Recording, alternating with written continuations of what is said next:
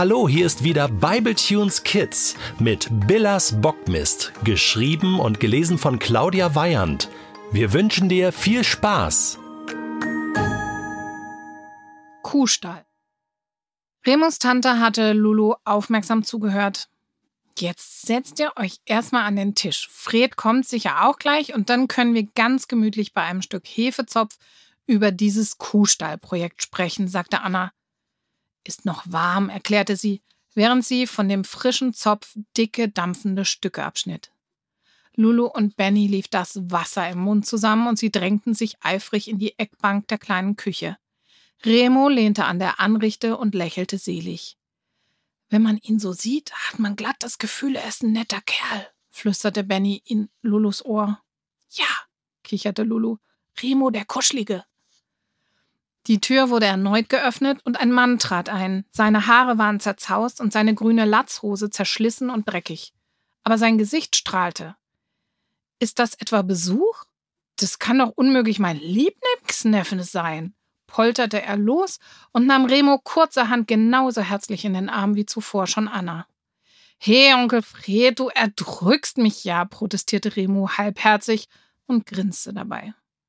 Und wen haben wir hier? Du hast Freunde mitgebracht. Onkel Fred beugte sich über den Tisch und schüttelte heftig die Hände von Lulu und Benny. Also, wir sind jetzt nicht direkt Freunde, stammelte Benny. Es geht um ein Schulprojekt, stellte Remo klar. Das Grinsen war von seinem Gesicht verschwunden und nun sah er wieder aus wie der Remo, den Lulu und Benny kannten, mürrisch und verschlagen. Schulprojekt, wiederholte sein Onkel, dem Remos Veränderung nicht entgangen war. Er setzte sich ebenfalls an den Küchentisch, ließ sich von seiner Frau einen Kaffee einschenken, und während er ihn vorsichtig schlürfte, lehnte er sich genüsslich zurück. Na dann lass mal hören. Onkel Fred hatte eine ganze Weile zugehört, ehe er unterbrach. Und nun wollt ihr euch im Kuhstall anschauen, wie eine Krippe aussieht? Lulu nickte heftig. Ich habe sowas noch nie gesehen. Wie soll ich sowas bauen, wenn ich gar nicht weiß, wie sowas ausschaut? Onkel Fred stand auf, angelte sich noch ein Stück Hefezopf vom Tisch und ging zur Tür. Tja, also ich fürchte. Ach was. Na, kommt mal mit, ihr drei. Remo führte seine Schulkameraden zur Garderobe, wo sie schnell in ihre Jacken schlüpften. Dann gingen sie zusammen mit Onkel Fred auf den Hof hinaus, Sie liefen an einem riesigen Traktor vorbei zu dem großen Backsteinhaus, das Remo ihnen bereits gezeigt hatte. Das ist der Stall, sagte Onkel Fred, nahm den Türgriff in seine riesige Hand. Die große Stalltür war auf Rollen gelagert und Onkel Fred schob sie mit einem kräftigen Schwung zur Seite. Sofort drangen Geräusche aus dem Kuhstall zu den Kindern und mit den Geräuschen auch Gerüche. Boah, das riecht ja Übelst, stöhnte Lulu und verzog das Gesicht. Was ist das?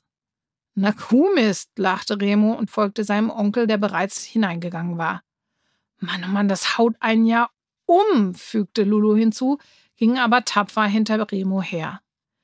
Benny versuchte die Luft anzuhalten und kam ebenfalls hinein.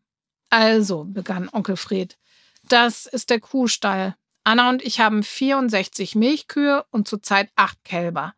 Jeden Morgen werden die Kühe gemolken und dann auf eine der Weiden getrieben. Abends kommen sie wieder in den Stall und werden erneut gemolken. Danach erhalten sie ihr Fressen. Die zwei da drüben sind trächtig und werden zurzeit gar nicht gemolken. Sie dürfen einfach auf ihre Kälber warten und es sich gut gehen lassen. Die Kälber, die sind dort drüben in den Boxen untergebracht. Ist ja ganz schön laut hier drin, wunderte sich Benny. Ständig mute ein Tier. Einige Kühe stießen gegen die Stallwände und Gatter. Gerade pupste eine Kuh. Benny prustete los. Tja, Kühe sind nicht sonderlich vornehm, entschuldigte sich Remus Onkel. Lulu sah sich nach allen Seiten um. Wo ist denn nun die Futterkrippe? Tja, die Futterkrippe.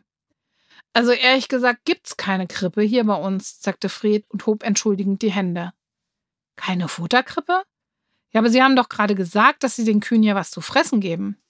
Das tun wir auch. Aber dafür gibt es diese Steinwanne unten am Gatter. Ich fahre mit dem Trecker in den Stall und kippe Heu oder Silage vor die Rille.